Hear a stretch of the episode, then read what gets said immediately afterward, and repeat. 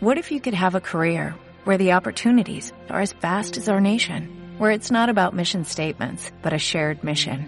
At U.S. Customs and Border Protection, we go beyond to protect more than borders, from ship to shore, air to ground, cities to local communities. CBP agents and officers are keeping people safe.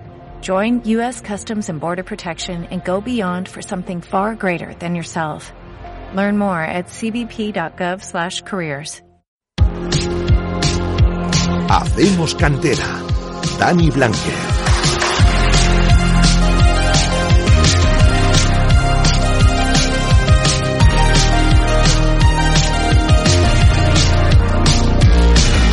Buenas tardes, Valladolid. Son las 7 escuchas, hacemos cantera en Radio Marca. Tercer programa de esta nueva temporada 2021 de espacio de referencia sobre fútbol base vallisoletano. Con ustedes, una hora de radio por delante, con muchas noticias y protagonistas que deben conocer. Como siempre les digo, hay muchas cosas que contar sobre el fútbol de cantera vallisoletano. Está jugando algún partido más que la, que la semana pasada. Ha habido suspensiones, como es lógico, se veía venir. Una de ellas, de hecho, ya nos la adelantó el técnico de la Sur, Alfonso Rodríguez, aquí en exclusiva, que ya habían pedido ese aplazamiento después de no haber podido entrenar en toda la semana por los cinco positivos con los que contaban. A continuación ampliamos todos los marcadores del fin de semana y les contamos lo que hay para esta semana, como siempre digo, mientras la pandemia lo permita. La semana pasada os decía que podía ser la última con fútbol modesto, bueno, por el momento parece que todo continúa con normalidad, pero ya lo saben cómo va el tema, todo puede cambiar en horas. Estaremos a la espera de las decisiones que se vayan tomando. Quédense aquí, en la 101.5 les invito a que pasen un rato con nosotros. Hablaremos con Sandra Pascual, que marcó el gol de la victoria que culminaba la remontada del Parque Sol este fin de semana. Son los primeros puntos para las de Rubén Jiménez. Además, se pasará por los micrófonos de Radio Marca el jugador del Real Valladolid cedido en el Leyoa, David Morante, su plantilla, la del conjunto vasco, ha tenido que estar 10 días confinada en sus casas por un caso de COVID en el equipo. También hablaremos sobre uno de los clubes humildes de Valladolid, un club que mantiene la esencia de barrio, el Unión Delicias. Conoceremos cómo les está afectando esta situación de la mano de su vicepresidente, Javi Asenjo. Y por último, charlaremos con Mario Prieto, organizador de la carrera Marcha Solidaria por Alex, que pretende recoger fondos para colaborar en la lucha contra el linfoma linfoblástico tipo T enfermedad que sufre el juvenil del Vitoria Alejandro Bautista. Saludos de Dani Blanca y ya saben que no estoy solo, doy la bienvenida un día más a mis compañeros. Nuria Galindo, buenas tardes. Muy buenas tardes. Alejandro de Grado, ¿qué tal? Hola, ¿qué tal Dani? Buenas tardes. Bienvenidos. Gonzalo Martín está en el control de sonido, Jesús Domínguez en la producción. Para participar con nosotros, recordamos las redes sociales, estamos en Twitter. Arroba hacemos guion bajo cantera. Y en Facebook. Facebook.com barra hacemos cantera. Desde este momento y hasta las 8 el fútbol base de Valladolid se juega aquí, en Hacemos Cantera. Repasamos marcadores también, algunas noticias. Todo esto ha pasado este fin de semana.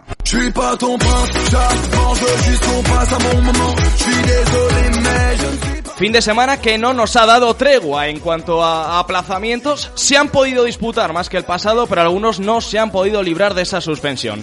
En segunda división B, el Real Valladolid Promesas no pudo jugar ante el Marino del Huanco y acumula su segundo aplazamiento consecutivo. El club lo solicitó por la misma razón que la semana pasada. Arrastraba los positivos de Vilarrasa, Sergio Benito y otro jugador del cual no se ha revelado su identidad. El primero de los aplazados, que tiene pendientes el del Covadonga, se disputará este fin de semana aprovechando el parón de Segunda B. El Promesas ahora mismo es octavo con tres puntos, pero es el único equipo del grupo con solo dos partidos jugados. Los demás tienen todos tres y cuatro disputados. Tercera división, el Tordesillas ya carbura. 1-0 ante el Becerril. Gran partido en líneas generales del Tordesillas que buscó el gol desde el primer minuto. Aunque la primera parte estuvo más reñida, en la segunda el equipo vallisoletano se animó y con su empuje consiguió anotar ese gol que le daba la primera victoria de la temporada en casa. Los mejores del Tordesillas. Me quedo con Torres, que fue el que metió el gol que a la postre dio los tres puntos, y con los dos centrales, con Héctor y con Palomeque, que no dejaron al Becerril responder al tanto local. Estas eran las impresiones de Chuchi Macón al término del encuentro. Bueno, pues el partido por,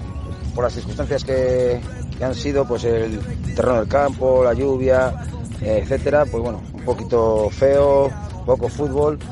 Pero bueno, nosotros nos está bien, hemos asentado bien en el centro campo, al final nos hemos hecho un poquito más dominador que ellos. Y bueno, esperando nuestras ocasiones, que a lo largo del partido eran nuestras ocasiones las más claras. Y al final hemos podido sentenciar 1-0, faltando poco y bueno, a partir de ahí ya hemos intentado cerrar el marcador y, y lo hemos conseguido. Así que muy contento con el trabajo. Segunda victoria consecutiva para los de Macón. Ya decíamos que tenían que ir de menos a más y la máquina ya comienza a engrasar. Se colocan quintos con seis puntos a falta de que alguno por detrás dispute sus aplazados. Aún podrían volver a caer a esa zona de fase de descenso, pero las sensaciones que deja el equipo, sobre todo este fin de semana, son muy buenas. En la división de honor juvenil, el Real Valladolid cae 1-0 ante el Alcorcón. Los de Baptista estrenaron su casillero de derrotas en un partido en el que comenzaron intensos, presionando la salida del balón. Eh, sin embargo, recibieron el primer golpe cuando Richie, a balón parado, adelantó a los alfareros en el minuto 20. Pese a ello, el Real Valladolid no dejó de intentarlo, eh, buscando la profundidad de Castri y las cabalgadas de Iker Pérez por el costado derecho. En los minutos finales, Castri vio la segunda amarilla, dejando a los suyos con un hombre menos. Golpe duro para los vallisoletanos que en el próximo encuentro reciben en los anexos al Leganés. Los mejores en el juvenil, Aceves, que sostuvo a los suyos en- con sus numerosas intervenciones, e Iker Pérez, que generó bastante peligro aportando esa profundidad por banda derecha. Hablamos del femenino cara y cruz para nuestras chicas. El Parquesol suma su primera victoria del curso. Las chicas de Rubén Jiménez consiguen los primeros tres puntos de la temporada a costa de un Real Oviedo femenino que se adelantó en el marcador con un gol muy tempranero. El partido se le hizo muy largo a las visitantes que se vieron superadas por un Parquesol femenino que acertó cuando el partido así lo requería. Las mejores del encuentro. Me quedo con las dos goleadoras, con Carla Andrés y con Sandra Pascual. Y en Primera Nacional Femenina, malas noticias, el Sampío cae 2-4 en el derby regional ante el Salamanca. Sensación amarga la que vivió el Sampío en los cerros. Paula, con un doblete, adelantó a las rojiblancas en un primer tiempo marcado por la intensidad. Pero el partido cambió por completo tras el paso por los vestuarios. Lauris por partida doble. Y los goles de Paula y Ángela dieron la vuelta al marcador y culminaron la remontada salmantina. Escuchamos a su entrenador, Martín Olmedo. Al primer tiempo con muchas ganas, dejando, hemos dejado un poco eh, a ver cómo jugaba el, el equipo contrario para, para ver qué, qué- qué opciones podíamos tener y bueno, lo que habíamos visto ya en vídeos, que era dejarlas jugar atrás, en el momento que sacaran sabíamos que iban a pegar un pelotazo y bueno, las hemos eh, contragolpeado y es que donde hemos, nos hemos puesto por delante. El segundo tiempo, pues yo creo que ha sido un poco un fiasco por todos los lados. eh, entre el cansancio, yo creo el físico, eh, nos hemos quedado sin, sin media y, no sé, a lo mejor las prisas, el convencimiento ya con el 2-0, a lo mejor se, se han acomodado un poquito y, y es lo que ha podido haber ocurrido. Y en la Nacional Juvenil, dos partidos aplazados: el Fútbol Peña Sur y el Parquesol Puente Castro. Y otros dos jugados en la mañana del domingo: Atlético Pinilla 0, Real Valladolid B 1, gol de Iván San José y Victoria 1, Santa Marta B 2, gol de Raúl Soria para los pucelanos. Esto es todo desde Juvenil Nacional para arriba. Les recordamos que el fin de semana del 21 y 22 vuelve la Regional de Aficionados. También les mantendremos informados de lo que hacen los nuestros con siete equipos vallisoletanos en el grupo B1 junto a otros cuatro de León. ¿Qué tenemos para este próximo fin de semana? Si las circunstancias lo permiten, claro. Bueno, hay parón en segunda B esta semana, no para el Promesas, que aprovecha para jugar el primero de los aplazados ante el Covadonga. Sábado a las tres y media en los anexos de Zorrilla. También el sábado a las 4 Júpiter Leones Tordesillas, Ponferradina, Victoria en Juvenil, Sur Puente Castro, 6 de la tarde, Torrelodones, San Pío. Para el domingo a las 12, Racing de Santander Parquesol Femenino, misma hora que el Real Valladolid División de Honor Leganés y Santa Marta B, Parquesol de Nacional. 4 menos cuarto, además el domingo, Real Valladolid Juvenil B, Zamora. Todo esto, vuelvo a repetir, si las circunstancias lo permiten. Lo normal, viendo cómo está el asunto, es que alguno de ellos no se libre de la suspensión, como viene pasando en las últimas fechas. Además, ayer conocíamos que Marcelino Maté seguirá otros cuatro años más como presidente de la Federación de Castilla y León de Fútbol. El burgalés celebra sus 25 años en el cargo con una nueva reelección, la que será su séptima legislatura consecutiva.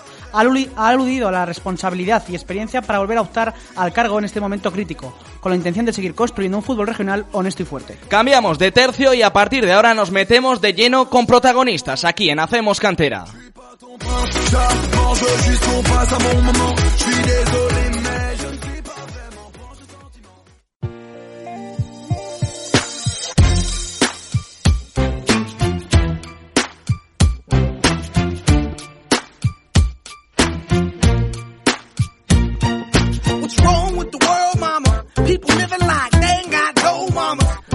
Comienzan a desfilar protagonistas por los micrófonos de Radio Marca y hoy recibimos a una futbolista que a pesar de su juventud tiene 24 años, cumple su séptima temporada en el Parque Sol.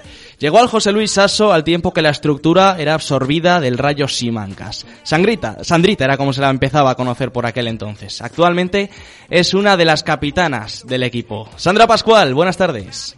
Hola, muy buenas chicos, ¿qué tal? ¿Qué tal? Encantado. El domingo lograsteis eh, esos primeros tres puntos de la temporada. Supongo que tendréis hambre de muchas más victorias, ¿no? ¿Cómo está siendo para ti este arranque de, de temporada? Pues sí, la verdad es que después de tres meses de pretemporada con tanta incertidumbre teníamos ganas ya de empezar la liga y bueno, el primer partido pues no estuvimos bien y no logramos llevar a los tres puntos y ya no podíamos perdonar más, así que bueno, tenemos la, hemos llegado a los tres puntos con satisfacción, o sea que muy contentos, la verdad. Y ojalá que vengan más, claro. Hmm. ¿Os preocupaba ese inicio con la primera derrota, luego el partido aplazado, empezabais con, con cero puntos en las primeras dos jornadas? ¿Os preocupaba ese inicio? Bueno, sabíamos que con este formato de liga que ha quedado, pues que tampoco podemos perdonar mucho, porque al final es una liga mucho más corta, que solo somos ocho equipos, y no puedes dejar pasar oportunidades de puntuar de tres en tres. Así que por un lado no, porque era el primer partido y pues todo el mundo va a pensar al final, yo creo, pero por otro lado pues sí que teníamos ya necesidad de puntuar, de coger sensaciones y de intentar ir a por más y, y no dejarnos más puntos. Además, inmejorable inicio también con este, este partido, con un gol tuyo, ¿no? Sí, la verdad que contenta, porque además entré de, de cambio y pues muy contenta, la verdad, te ayuda a coger confianza y sobre todo todo lo que está ayudar al equipo pues mejor. El partido ante el Real Oviedo además se os puso muy cuesta arriba con ese gol en contra en el minuto 17. Luego al filo del descanso tu compañera Carla consigue el empate y luego ya marcas el gol de la victoria. ¿Cómo te sentiste ¿no? después de ese gol? Bueno, pues muy contenta por eso mismo, porque además que entras de recambio y pues el primer balón que tocas lo metes dentro, pues encaras el partido de otra manera y coges más confianza. Además yo creo que metimos los dos goles en momentos bastante clave porque antes del descanso si metes un gol pues es un momento muy importante yo creo para que ellas también se vean un poco presionadas y si justo sales del descanso y metes otro gol pues al final ellas son las que tienen que ir a ganar el partido como quien dice sabes puedes estar tú más tranquila y intentar coger el control del partido Además, el domingo fue un partido de, de, reencuentros, ¿no? Cuando sales al campo en ese minuto 45, coincides en banda con tu antigua compañera eh, Yarima. ¿Cómo fue ese reencuentro? Sí, nada, pues nada, eh, yo muy contenta de verla y de ver que está jugando y disfrutando.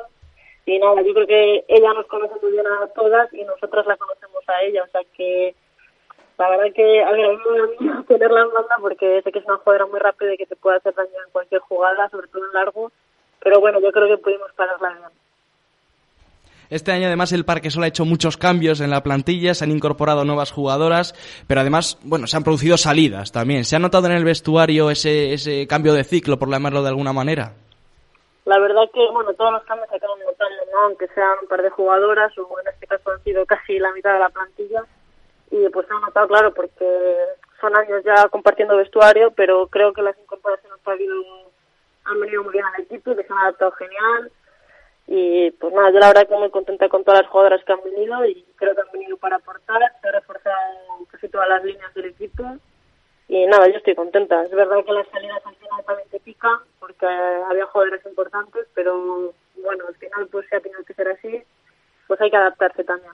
¿Cuál crees que son las debilidades que os quedan después de la marcha de esas jugadoras, algunas importantes, y qué crees que, que os pueden aportar las nuevas que han llegado? difícil.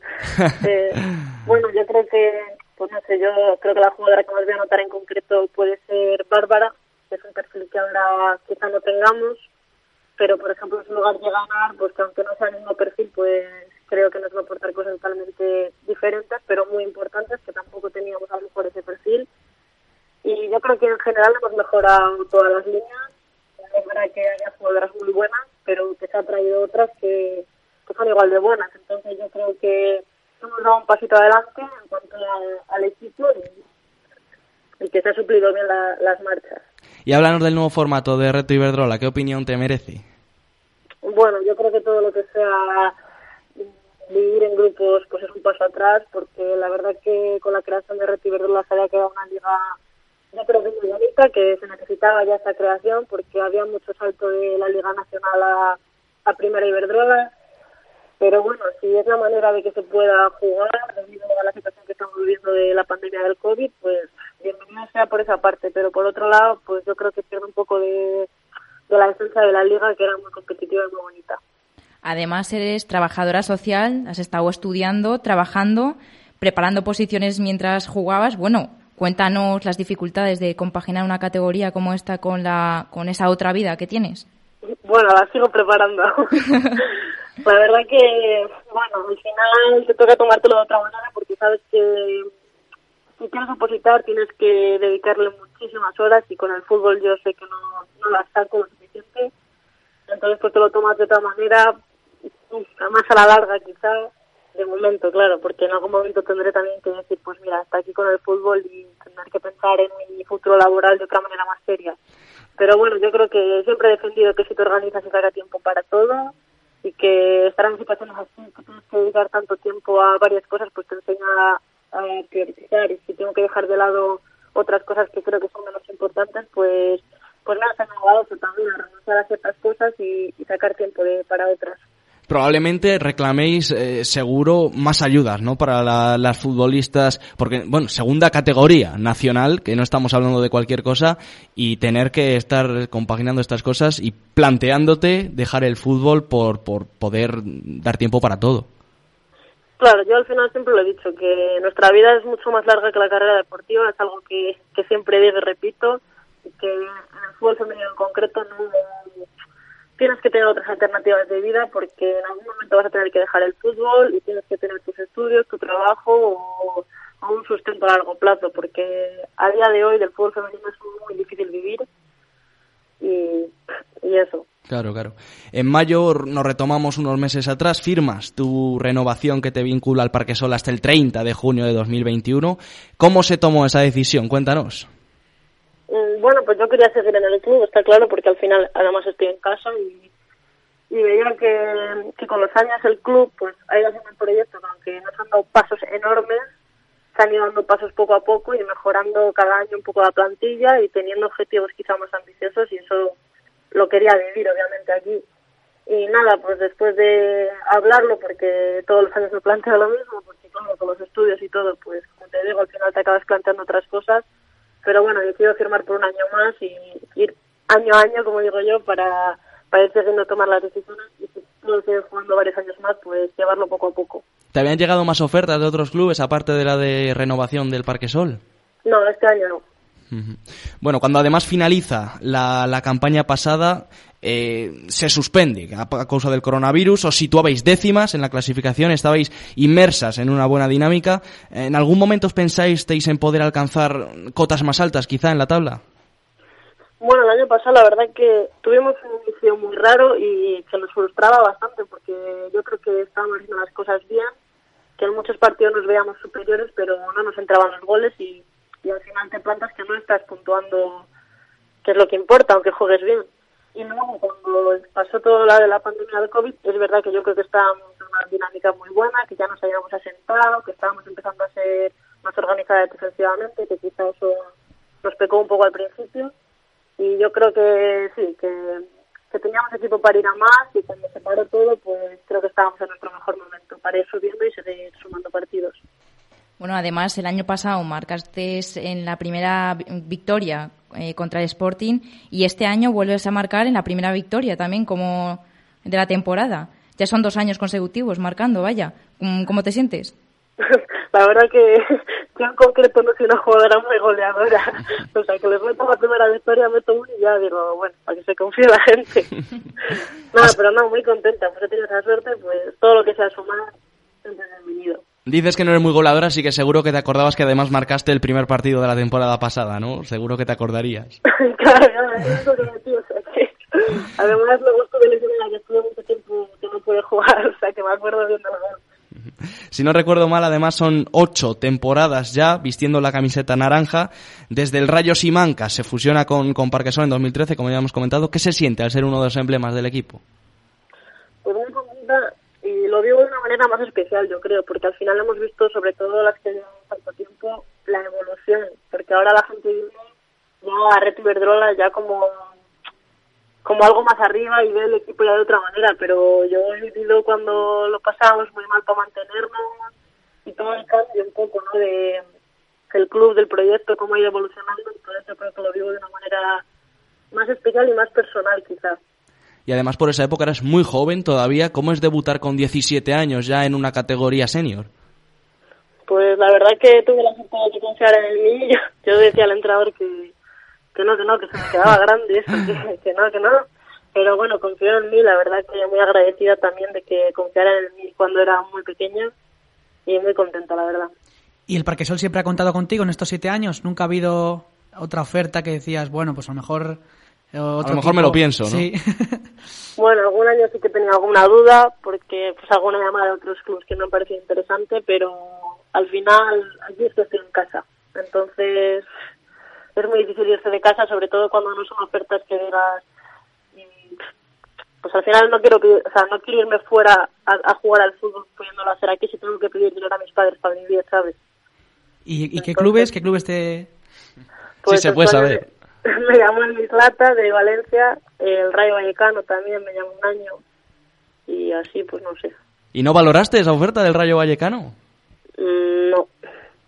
Eso es Valoré más la del Mislata. Claro, ah, pues eso es que... O, estás muy contenta también aquí en el Parque Sol, que también puede ser. Hombre, aquí estoy contenta, la verdad, no me puedo quejar.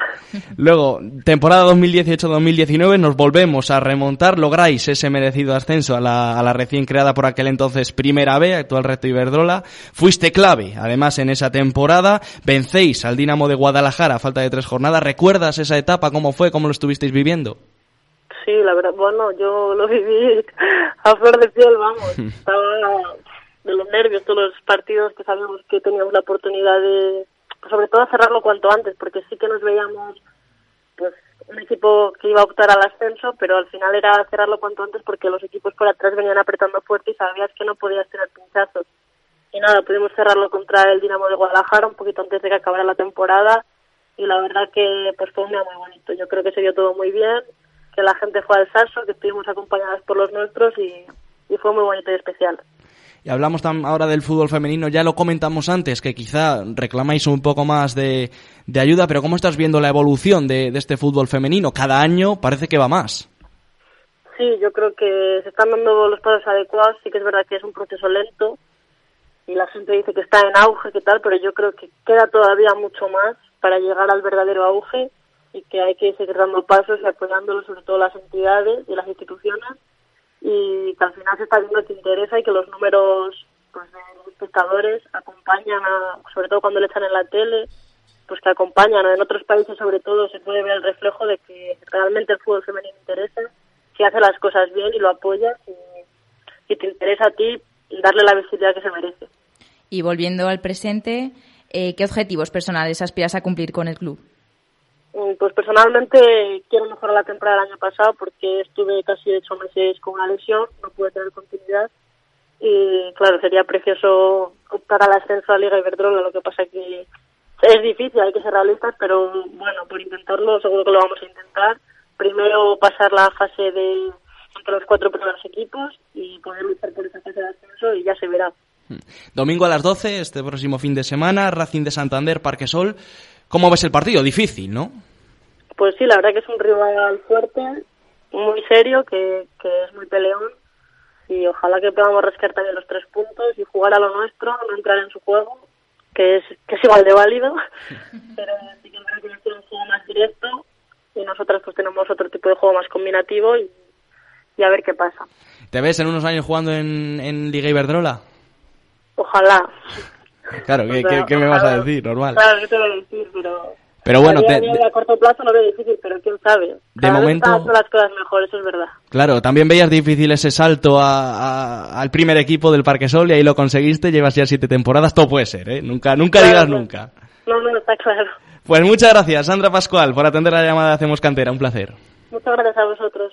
A ti, se despide Sandra Pascual, pero el fútbol de cantera sigue sonando aquí en Radio Marca Valladolid. A continuación, buceamos en busca de nuevos protagonistas.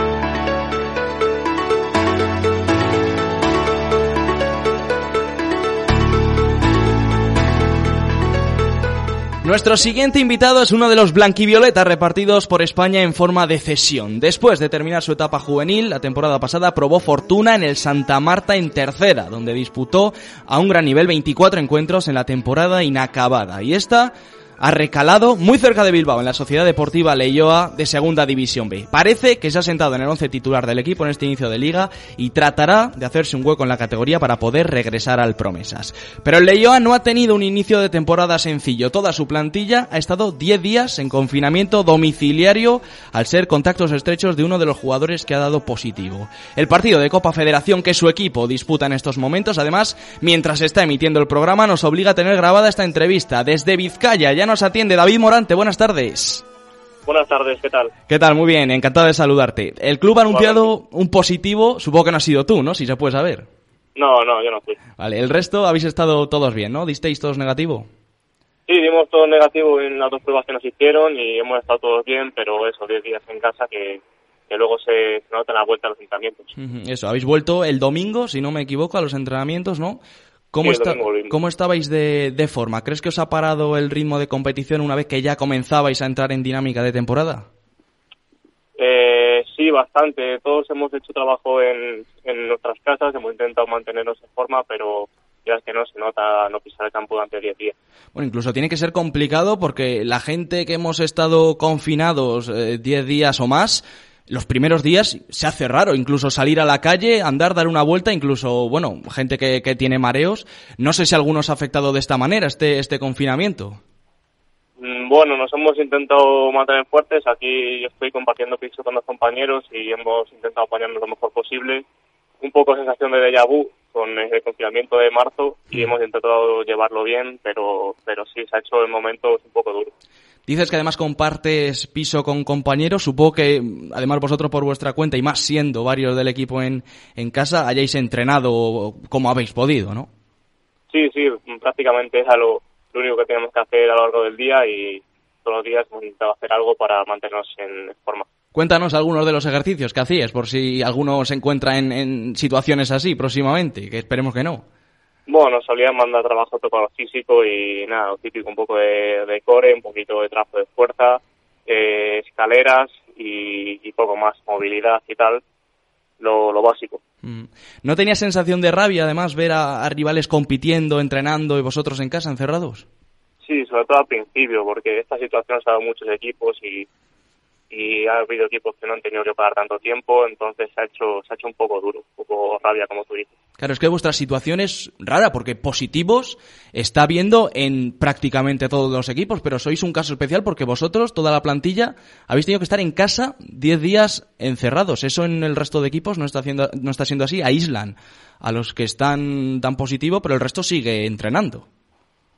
Claro, por eso igual hemos tenido también esa sensación de rabia, porque no entendíamos muy bien cómo se ha llevado así nuestra situación y al principio bastante frustrados, ¿no? Por tener que estar tantos días confinados cuando otros equipos no han tenido que estarlo. Claro, ¿os han dado una explicación de por qué ha podido ser así? Mm, no, no, realmente yo todavía sigo sin entenderlo. Bueno, aprovecho y te pregunto sobre lo más actual, este partido contra el Tropezón que estáis disputando en estos momentos, justo cuando se emite el programa a las 7. ¿Cómo están las ilusiones en el vestuario con la Copa Federación? Es, bueno, como una mini Copa del Rey que conviene recordar que da cuatro plazas para ese torneo del CAO la temporada que viene. Lógicamente ilusión, ¿no? Por ser uno de esos cuatro, seguro. Sí, sí, con mucha ilusión, un partido muy importante que vamos a por todas y a ver si conseguimos el pase para, para Copa del Rey y poder seguir avanzando en esta Copa Federación. Bueno, ¿cómo ves al tropezón? Rival de inferior categoría, pero seguro que os, os lo intenta poner difícil. No, el tropezón tiene buen equipo, seguro que, que nos lo pone muy difícil y no vamos a mirar la categoría porque es un equipo que ya sabemos que tiene gente veterana, que es un equipo fuerte, que ha pasado sus eliminatorias y es prácticamente una final ¿eh? para clasificarse. Hablemos de tu pasado en el, en el Promesas. Debutas con el filial del Real Valladolid en un partido en el que fuiste titular, además ante Osasuna B, pero pronto sales cedido a, a, tercera. Supongo que esta nueva aventura en segunda B, adaptándote a la liga, ¿no? Cuéntanos tus primeras impresiones de la categoría. Mm, bien, bueno, este año como, como la categoría está muy dividida, es un grupo prácticamente equipos de aquí del País Vasco, eh, aquí todos se conocen bastante y ayudan también a conocer el resto de equipos y bueno, intento hacer lo mejor posible con la ayuda de los compañeros y del cuerpo técnico y estoy adaptándome creo que bien, poco a poco, a esta categoría, a ver si puedo sumar los, los máximos minutos posibles. ¿Y esperabas empezar de la liga de titular? Mm, bueno, esperarlo, esperarlo, no, sabes, son decisiones del técnico. Eh, yo había trabajado para ello y me dio oportunidad, así que aprovechar lo mejor posible y a ver si el resto de partidos puedo seguir en, esa línea. Bueno, en este inicio de liga de momento os habéis enfrentado a Real Unión y Real Sociedad B, habéis tenido un inicio muy complicado. Ya habrás podido comprobar ese salto de tercera a segunda B, pero te quedan todavía otros gallos del grupo. Por ejemplo, mismamente, este fin de semana, el pasado, teníais ese partido que habéis tenido que aplazar contra el Racing de Santander y aparte otros equipos en la liga que son clubes totalmente profesionalizados. Eh, ¿Te haces una idea de lo que va a ser jugar contra jugadores que han pasado por la élite? ¿Crees que vas a, notar ese salto de categoría? Sí, seguro que sí. Eh, yo creo que es de los grupos más, más complicados el nuestro y seguro que se nota jugar contra equipos como, como Racing, como algunos filiales que también tienen jugadores de mucha calidad, equipos que están profesionales completamente, es algo que se va a notar. Esas dos derrotas, eh, bueno, con esas dos derrotas os situáis ahora mismo en esa zona baja, pero habéis tenido un inicio bastante complicado con dos equipos punteros. ¿Cómo ves al equipo para revertir esa, esa mala dinámica? La verdad que las dos derrotas nos han dolido bastante porque han sido dos partidos que hemos trabajado bien y, por dos ocasiones puntuales los hemos perdido. Pero tenemos todavía la por delante, eh, partidos aplazados, tenemos que aprovechar eh, esas oportunidades y empezar a sumar pronto. Bueno, y tú que has eh, pasado por las categorías inferiores del Real Valladolid, que es un equipo con, una infraestructura enorme, profesionalizado, cuéntanos cuál es la diferencia que encuentras con un club quizá más humilde, más modesto de, de Segunda B como es el Leyoa. Valladolid, la verdad que, es un equipo eh, totalmente profesionalizado. El de es un equipo más, más de casa, más del pueblo, pero con toda la gente muy cercana, te hacen sentir como una familia desde el principio y, estoy muy a gusto aquí, la verdad. Y cuéntanos cómo es la, situación de la plantilla. La mayoría podéis vivir del fútbol por el momento, tenéis que compaginarlo con, con trabajos. Eh, cuéntanos cómo está la situación de la plantilla. Bueno, tengo bastantes compañeros que, que trabajan. al fin y al cabo, le llevas un, un equipo humilde, un equipo de, un pueblo de aquí, y la gente suele compaginarlo con, lo que pueda. Algunos estudian, otros trabajan. Mm, ¿Y cómo estáis haciendo, eh, bueno, por ejemplo, partidos de Copa Federación que son los miércoles? Eh, ¿Tenéis problemas en el equipo para poder compaginarlo con estudios, trabajos? En principio no, porque nosotros entramos por las tardes, entonces eh, la gente trabaja o estudia por la mañana, ese horario es el, que tenemos siempre por la tarde, así que los partidos de Copa no, nos afectan demasiado. Mm, pero bueno, puede haber viajes ¿eh? todavía en Copa Federación. Imagínate que os toca un viaje de, de cuatro o cinco horas, allí ya tendríais que empezar a valorar sí, sí, exacto, ese tema. Ya, claro, claro, eso habría que gestionarlo de alguna manera para que todos pudiéramos estar disponibles. Y hablando más del presente, ¿En qué aspectos crees que va a mejorar tu juego con esta cesión en, en el EIOA? Yo creo que va a adquirir mucha, mucha experiencia en esta categoría. Eh, puedo valer de jugadores, de compañeros que tienen mucha experiencia, que son más veteranos, y espero que me dé un punto eso de, de veteranía, de experiencia para, para las siguientes temporadas. Y cuéntanos cómo se dio eh, tu salida del, del, Real, del Real Valladolid cedido. Eh, parecía que al principio contabas para Baraja, pero luego, bueno, te deciden cederte. Sí, bueno, en salir de última hora se debió prácticamente a que el número de fichas eh, junto a del primer equipo pues se vio alterada porque no consiguieron eh, bueno vender o ceder ciertos jugadores y, tenían que rescindir una, una de las fichas del filial. ¿Y crees que estabas ya preparado antes de estas sesiones para jugar en el Promesas? No, yo estaba, yo estaba como en el Promesas. Ese mismo fin de había tenido minutos, eh, a pesar de la derrota yo me había encontrado bien, pero bueno, son situaciones que, toca asumir. ¿Cuál es tu mejor recuerdo en los anexos de toda tu trayectoria en, en, categorías inferiores? Quizá ese año en el División de Honor donde haces una gran temporada, cuéntanos. Sí, la temporada en División de Honor fue muy buena, tanto colectivamente como individualmente. Nos quedamos con, con esa espinita de clasificarnos para, para la Copa del Rey de Juvenil. Nos quedamos a un puntito, pero bien, la temporada fue muy buena. Eh, creo que mejoré mucho como futbolista y muy contento por ese paso que tuve en juvenil. ¿Algún compañero de, de, allí del Real Valladolid que te fijes, que veas como un referente en lo que, el tiempo que has pasado? Bueno, como referente, allí hay muy buenos amigos, pero bueno, espero verlos pronto y poder seguir disfrutando, aprendiendo de ellos. Esta temporada además acabas contrato con el Real Valladolid. Lógicamente, si te han cedido es porque tienen esperanzas en que, en que puedas volver. ¿Hay sobre la mesa esa opción de, de renovación? Sí, la hay, pero bueno, ya veremos cómo avanza la temporada y, y si ambas partes estamos de acuerdo, pues podremos firmar un, un añito más con ellos. Y tú encantado, ¿no?, de firmarlo. Sí, por, por mí, perfecto, me, me haría mucha ilusión, la verdad. Hablemos de objetivos. ¿Qué retos personales te planteas para esta temporada? Bueno, retos personales, eso, tener eh, muchos minutos a categoría, aprender, mejorar y clasificarnos para, para el playoff de ascenso a segunda de pro. Es el objetivo que tenemos en el, en el equipo. Y para un futuro a medio o largo plazo, ¿te ves algún día corriendo esa banda del, del José Zorrilla? bueno, a ver, poco a poco. Primero sería hacer buen año, poder renovar, estar en el promesas y a partir de ahí seguir trabajando para ello. Ojalá. Bueno, domingo once y media, derbi ante el Portugalete con el Leyoa. ¿Hay rivalidad al ser un club tan tan cercano? Sí, bueno, hay rivalidad, pero pero sana. Sana. Es un, es un derby que, bueno, este año vamos a vivir varios derbis aquí en, en Vizcaya, pero esa rivalidad es muy sana porque todos se conocen y, y esperemos llevarnos esos tres puntos, que son muy importantes. Claro, ¿cuántos equipos de allí de Vizcaya o, o, cercanos así con el que tengáis más rivalidad ahí en el, en el grupo, sabes, más o menos? Bueno, con, con el Arenas, por ejemplo, con, con Portugalete, los de aquí de, de, la zona de Bilbao. Bueno, recordamos ese partido de Copa Federación que se estará disputando durante la emisión de este programa. Leyó a Tropezón, domingo a las 11 también, Derby del Alfo de Bilbao contra el Portugalete. David Morante, muchas gracias por atendernos. A vosotros. Hasta Un luego. placer, estaremos muy pendientes de tu temporada. Hasta luego. Siguen desfilando protagonistas por los micrófonos de Hacemos Cantera cuando superamos el ecuador del programa, damos paso al siguiente invitado. Diles que no,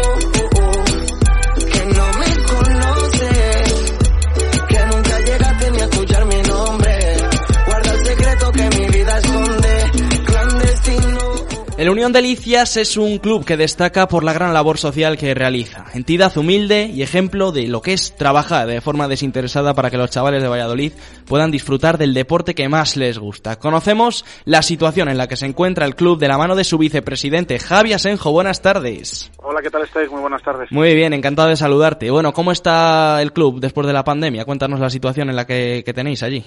Bueno, actualmente está la actividad eh, detenida decidimos hace dos semanas pues interrumpir esos entre comillas entrenamientos que estábamos realizando de forma individual casi sin contacto y demás porque veíamos que la situación se estaba poniendo muy complicada en lo que es bueno a nivel nacional pero sobre todo en nuestra ciudad que es lo que lo que nos influye directamente. Entonces en ese sentido estamos ahora mismo pues en proceso de, de suspensión Cuéntanos cómo está la, la situación en cuanto a chavales. Eh, hace tres años hablabas aquí en, en, Hacemos Cantera, decías que la zona se estaba quedando un poco vacía. ¿Cómo ha evolucionado en este tiempo, desde esos tres años? Contabais con 215 jugadores en, aquella época. ¿Estáis siendo capaces de, de recuperaros? Pues mira, ahora mismo tenemos 217. 217 porque desde que abrimos el periodo de preinscripción y pudimos hacer esos esa especie de entrenamientos un poco casi individuales por, por grupos, pues fueron firmando su compromiso con nosotros de cara a la temporada 2021, una temporada pues que ya estáis viendo que está siendo atípica en, en todos los sentidos. Y bueno, ahí sí que hemos mantenido, hemos mantenido el número, ya te digo, 217 son los, los jugadores que actualmente contamos con ellos y un total de 14 equipos. ¿Y cómo ha sido la respuesta de los padres después de este parón? Pues te encuentras de todo, te encuentras pues familias que muestran su deseo a que su hijo mantenga ese compromiso con el club en hacer actividad física y sobre todo el deporte que más les gusta es el fútbol, pero a su vez muestran pues ese miedo, ese temor al posible contacto con otros niños. En este caso, pues es un grupo de entrenamiento estable porque son siempre los mismos, pero cuando hubiera la posibilidad de tener que enfrentarse a otros niños, pues sí que muestran a lo mejor ese, ese temor y luego también te encuentras pues otra serie de jugadores o pues que buscan otros caminos bien sea porque en otros sitios hayan iniciado otra serie de entrenamientos o les ofrezcan otra serie de, de cosas que ellos valoren eh, desgraciadamente anteponiendo una serie de valores pero bueno Y en cuanto a tema protocolo, situación en la que os encontráis, ¿la federación os ha tenido siempre informados de todo lo que iba pasando? Sí, la verdad que es de agradecer que desde el primer momento hemos mantenido dos reuniones telemáticas con ellos y su secretario pues nos lo ha explicado perfectamente.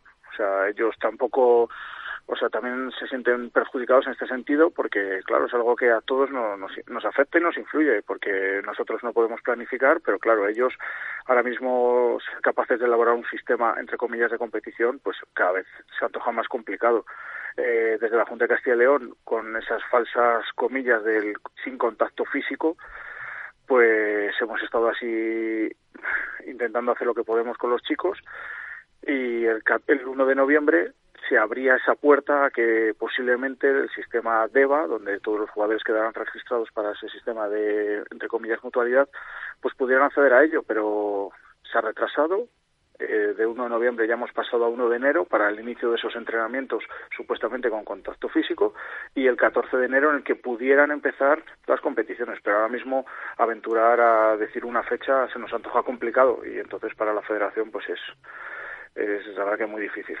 ¿Y os ha perjudicado económicamente esta situación? Eh, mira, ahora mismo en la situación en la que está la gente, eh, hablar de un tema económico en un club de fútbol base como somos nosotros, pues la verdad que, que pierde todo el sentido. Eh, nosotros teníamos un presupuesto, teníamos ya una serie de compras realizadas para, porque ya sabéis que cuando los jugadores pagan la cuota, pues siempre hay un obsequio, un detalle con ellos, en este caso iba a ser un chándal, eh, también con la prescripción se les había dado un ticket para una bermuda, entonces tú eso lo afrontas y al final es una cadena, porque tú lo tienes contratado, hay una persona que ya te lo ha vendido, que cuentas con ello y ahora tú no tienes los ingresos de cuotas porque realmente, ¿qué le vas a cobrar a un chico cuando todavía no sabes ni cuánto tiempo va a poder estar contigo. Entonces, ahí estamos parados. Y luego ha habido que hacer pues una importante inversión en pues señalizar bien la instalación para entradas y salidas, acondicionar todo el tema de vestuarios, productos de desinfección, etcétera, porque esas dos semanas que sí que estuvimos haciendo pues esa especie de clinics o de entrenamientos un poco de tecnificación, pues claro, el material tenía que ser correctamente desinfectado. Y echando a vista atrás, ¿ha hecho difícil empezar la, esta pequeña pretemporada? Muy complicado, muy complicado porque al final eh, el niño, eh, hablo de niños, ya no de la familia, el niño lo que quiere es competir. El niño está muy bien que vaya unos días al campo y vuelva a pisar el césped y vuelva a tocar un balón, pero al final se le queda corto, se le queda corto porque él quiere el uno contra uno, él quiere que haya una especie de mini entrenamiento con finalización o mini posesión con finalización, quiere meter gol y quiere que el otro no, no introduzca el balón en su portería. Entonces, es complicado, es muy complicado. Claro, es, muy difícil gestionarlo y seguro que además tú desde eh, tus funciones dentro del club mucha incertidumbre, que tampoco sabías muy bien cómo ibas, ibas a trabajar, pero a la vez mucho trabajo también para prepararos para todos los posibles escenarios. Sí, nosotros, la verdad que en cuanto a si pudiera empezar la competición o si la federación abriera ahora mismo el sistema de EVA y demás, eh, podemos decir que el 85% a lo mejor de la tramitación de lo que es licencias federativas lo tenemos ya avanzado. Pero claro, eh, los delegados o los técnicos te preguntan, las familias muestran su preocupación, su incertidumbre. El deporte escolar hemos visto que está parado, que los colegios no pueden realizar ningún tipo de actividad, entonces esto al final pues repercute en todos. Ya, ya te hago la última. ¿Tienes constancia si, si los entrenadores están enviando entrenamientos personales a esos jugadores para que sigan en casa, bueno, realizando sus ejercicios físicos? Sí, más que más que esos ejercicios físicos, lo que sí que están haciendo, pues es un contacto casi personal y diario con ellos. Entonces, eso no debemos perderlo, porque al final son jugadores que dentro de dos semanas vas a tener bajo tu disposición pero claro, al final al niño, eh, volvemos a lo que os decía antes, el niño que quiere es jugar y tú ahora mismo le puedes mandar una rutina de decir, haz esto aeróbico, haz esto para salir con tu padre o con tu madre para que puedas dar unas patadas, pero al final, ¿dónde y cómo? Están cerrados los parques, eh, anochece cada vez más pronto, Claro, muy, muy, muy complicado. La situación no invita nada al optimismo. Javier Asenjo, muchas gracias por atendernos. Muchas gracias a vosotros. Un saludo. Un, placer, hasta luego. Se despide Javier Asenjo, un hombre de club, de equipo modesto. Valoramos la labor que hacen, sin duda, además, en una época en la que les está siendo muy difícil llevar esta, esta labor. Como ellos, en esa situación se encuentran otros tantos equipos. Cambiamos de asunto, paso a presentar al último entrevistado de hoy.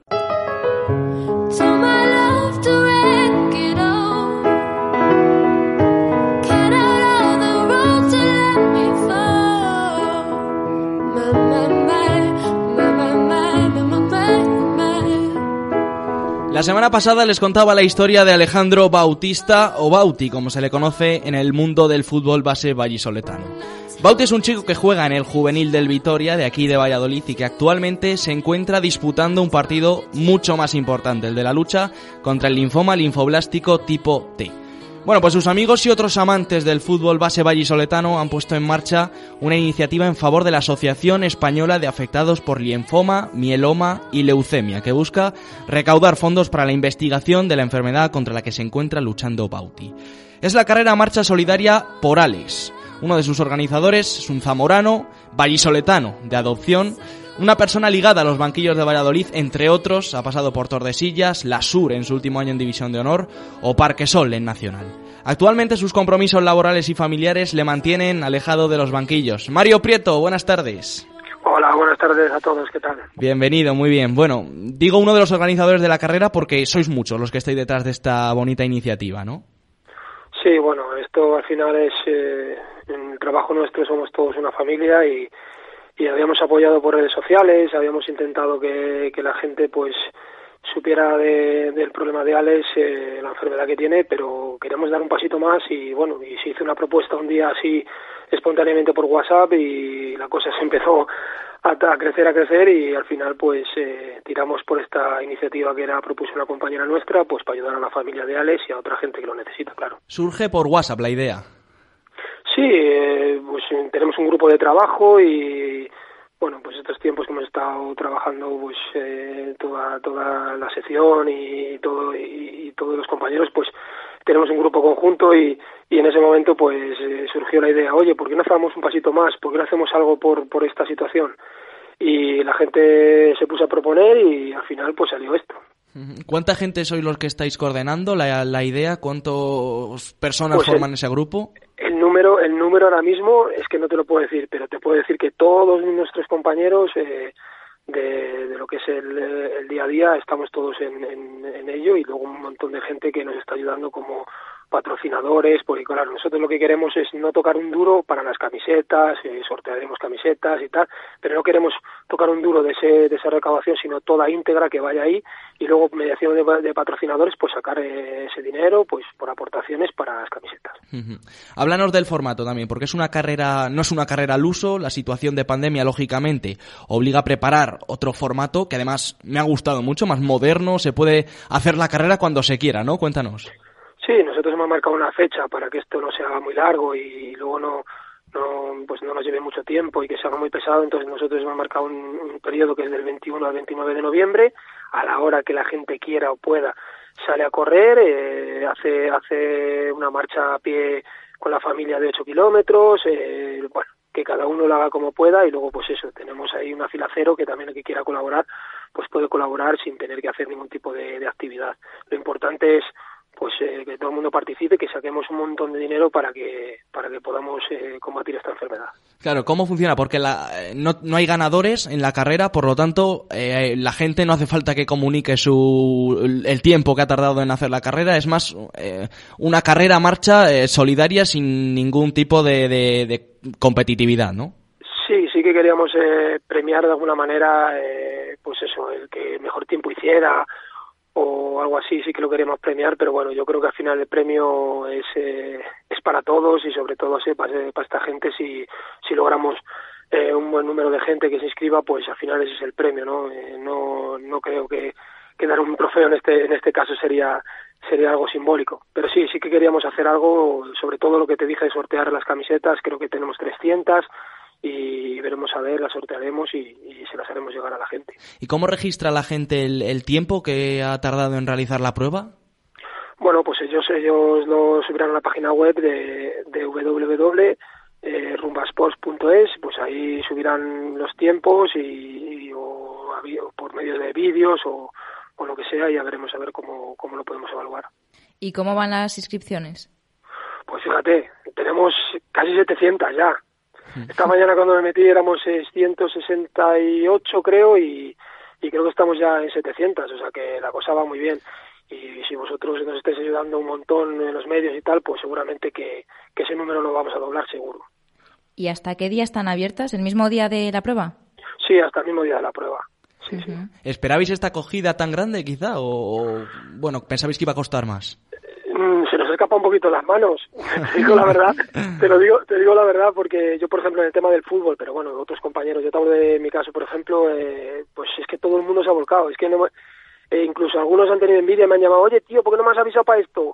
Que yo quiero que colaborar con, con, pues en otras parcelas, pues a nivel comunicación o otro compañero que tengo en otros, en otros aspectos deportivos, pues todos al final eh, la verdad que se nos ha ido un poquito de las manos y, y gracias a vosotros, a los medios de comunicación, y en este caso vosotros también, que nos, nos dais voz para, para poderlo llevar más adelante.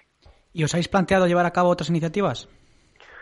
En este caso, de momento no. Eh, queremos terminar una para luego ver lo que podemos hacer, porque eh, la presencia de Alex, eh, del, del chico, pues al final tampoco queremos estar siendo muy muy pesados, ¿no? Pero bueno, la familia está encantada y bueno, están súper orgullosos y, y espero que, que todo salga bien y pronto y pronto esté con nosotros ahí a tope jugando al fútbol y, y disfrutando, que es lo que le gusta. Y háblanos de previsiones. Ahora, después de esta gran acogida que habéis visto, ¿cuánto estimáis recaudar? ¿Lo habéis pensado?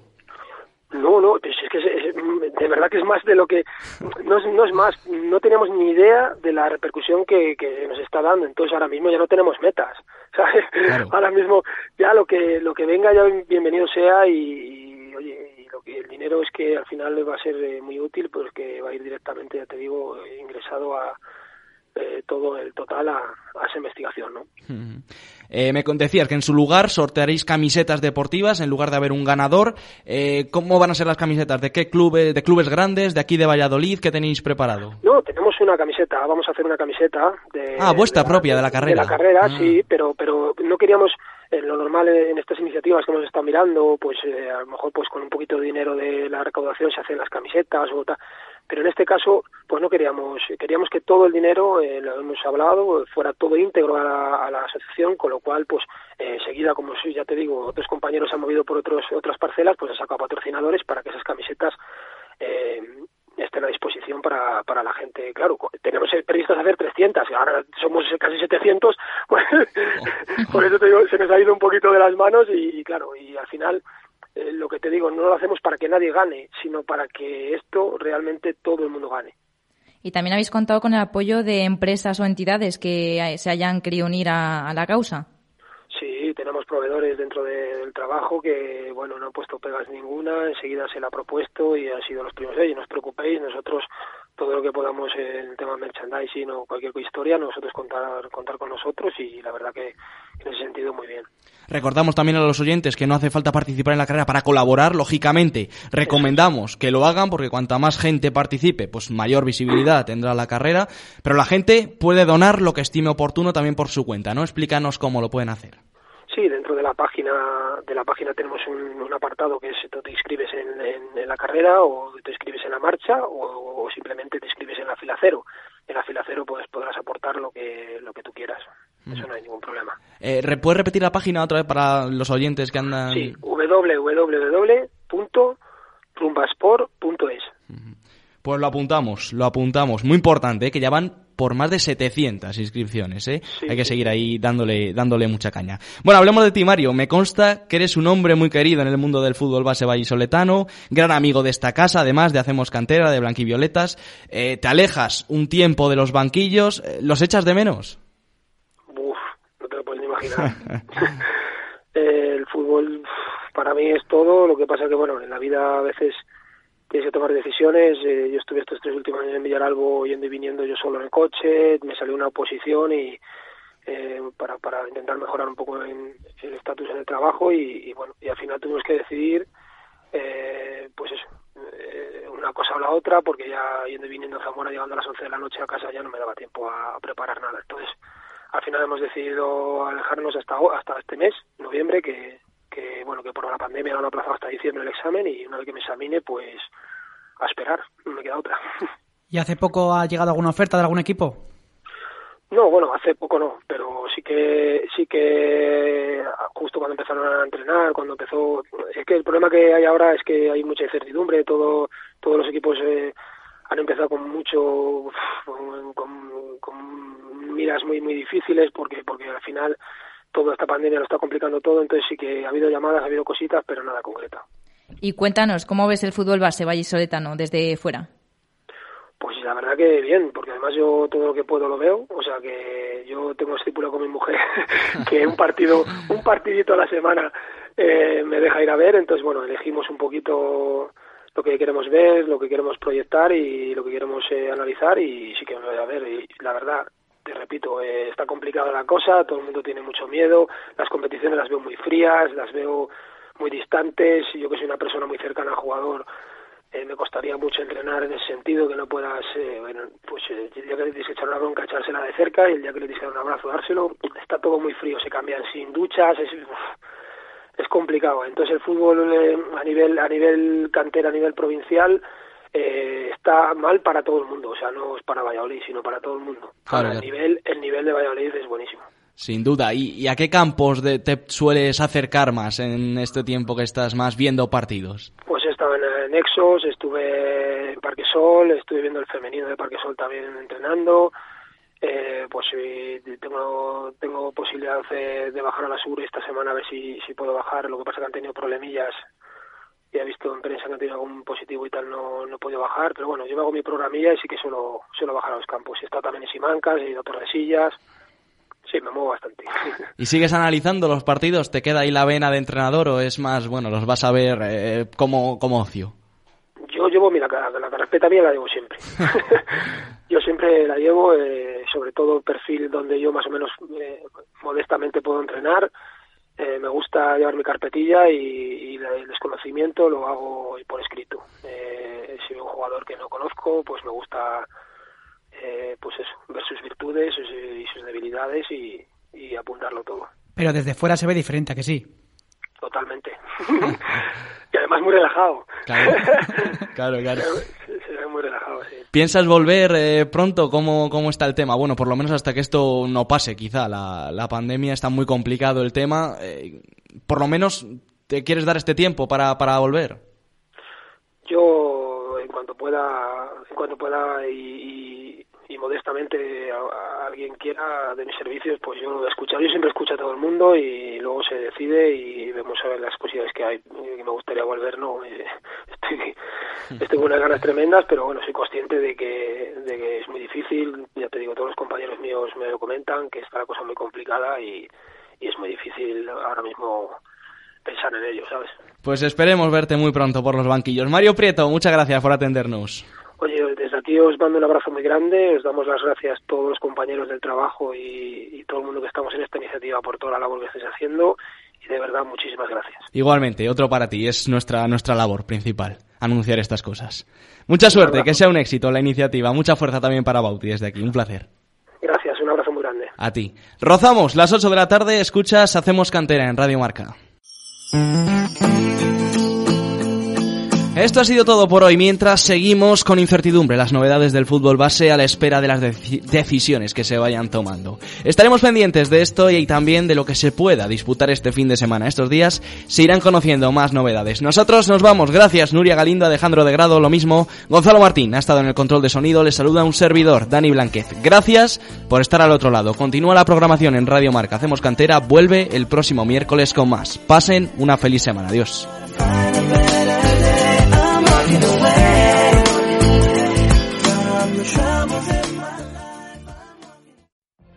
What if you could have a career where the opportunities are as vast as our nation, where it's not about mission statements, but a shared mission?